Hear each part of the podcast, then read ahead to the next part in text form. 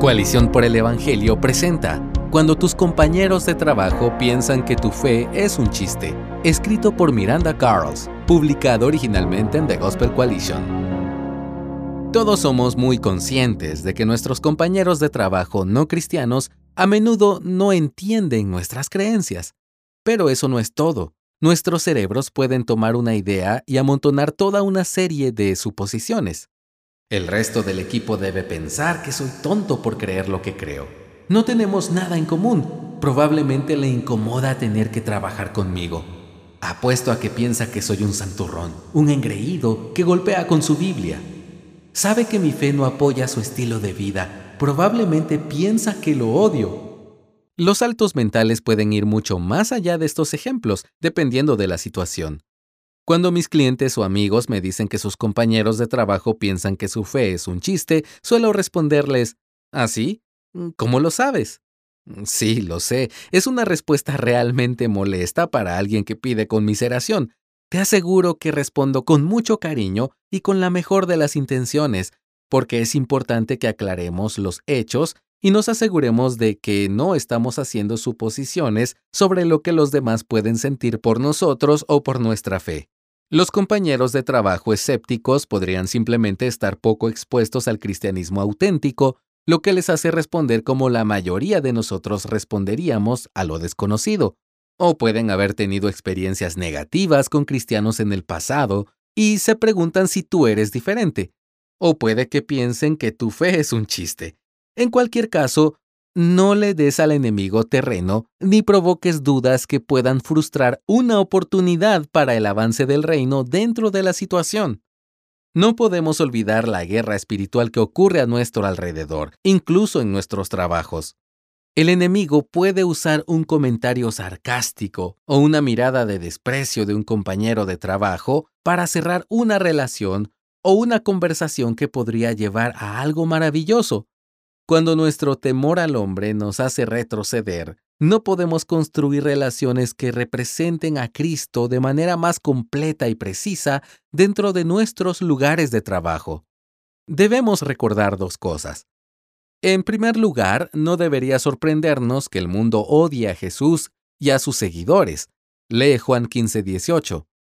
La fe en Jesús requiere cierta cantidad de firmeza y muchas oraciones mientras caminamos hacia la resistencia que deberíamos esperar de nuestros lugares de trabajo seculares.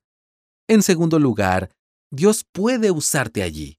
Tanto un cristiano llamado a ser pastor en una iglesia como un cristiano llamado al mundo empresarial han sido llamados a difundir las buenas nuevas. ¿Y cuál de los dos está más expuesto a los no alcanzados? No estoy minimizando el papel de los pastores en la difusión del Evangelio, pero muchas veces perdemos la oportunidad única que tenemos en el lugar de trabajo secular. Ahora, veamos cuatro pasos que puedes dar para mejorar tu experiencia en el trabajo y representar a Cristo más plenamente. Número 1. Busca oportunidades para plantar semillas. Para algunos de tus compañeros de trabajo, tú puedes ser el único contacto que tengan con el cristianismo auténtico. No dejes que los medios de comunicación o los ateos de Internet les digan quién es Jesús. Aclara las cosas. Tienes la oportunidad de representar bien a Cristo a través de tus interacciones en el trabajo. Tal intencionalidad podría conducir a oportunidades de sembrar semillas, ya que el Espíritu Santo puede estar obrando en sus corazones. Número 2. Defiende la fe. Muchos cristianos dudan en compartir su fe porque les preocupa que los demás piensen que es un chiste. Esto a menudo se debe a la percepción de que el cristianismo es un sistema de creencias sin fundamento. Pero todos somos responsables de defender la fe cuando se nos pregunta, como indica 1 de Pedro 3:15.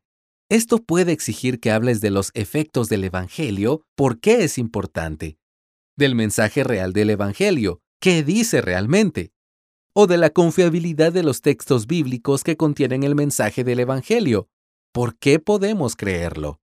Por supuesto, hace falta cierta preparación de tu parte para poder hablar de estas cosas. Te animo a que investigues un poco sobre apologética cristiana. Te ayudará a hablar con confianza sobre la importancia y la confiabilidad de la fe que atesoras.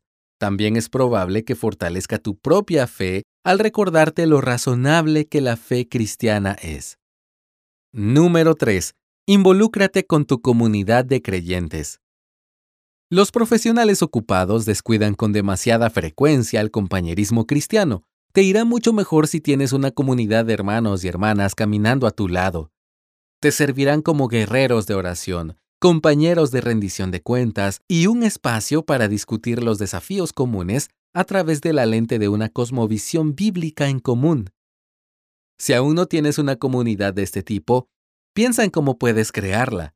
Considera la posibilidad de tratar temas relacionados con el lugar de trabajo cuando te reúnas con el grupo pequeño de tu iglesia.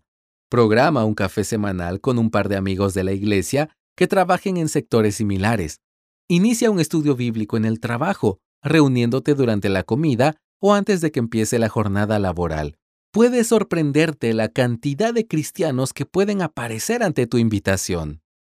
Número 4. Mantén el trabajo en perspectiva. La mayoría de los profesionales pasan mucho tiempo trabajando, por eso lo que ocurre en el trabajo tiende a inflarse en nuestra mente. Soy culpable de esto. Cuando dirigía un equipo, si éste superaba sus objetivos trimestrales, me sentía en las nubes. Cuando perdíamos un contrato que creíamos cerrado, me parecía el fin del mundo. Del mismo modo, cuando nos enfrentamos a la oposición a nuestra fe en el trabajo, podemos sentirnos increíblemente solos. Mantén una mentalidad correcta y permanece anclado en la verdad. Dios está en el trono. No estás solo. Perteneces al cuerpo de Cristo. Rodéate de otros que te lo recuerden. Permanece anclado en Jesús y no descuides la oración y el tiempo en la palabra. Estas disciplinas espirituales evitarán que pierdas de vista el panorama general. Puede que tus compañeros de trabajo no sean malintencionados, así que espero que estas palabras te hayan llegado donde estás. Si la situación se agrava o empieza a ser más hostil, recuerda tus opciones. Considera la posibilidad de hablar con un contacto de recursos humanos si hay discriminación religiosa en tu lugar de trabajo. Pide sabiduría a Dios y busca el consejo de un pastor o mentor de confianza si la situación está interfiriendo en tu salud y bienestar espirituales. Por último, gracias por ser una luz en la oscuridad de tu lugar de trabajo. Dios está contigo y puede usarte allí. Gracias por escucharnos. Si deseas más recursos como este, visita coaliciónporelevangelio.org.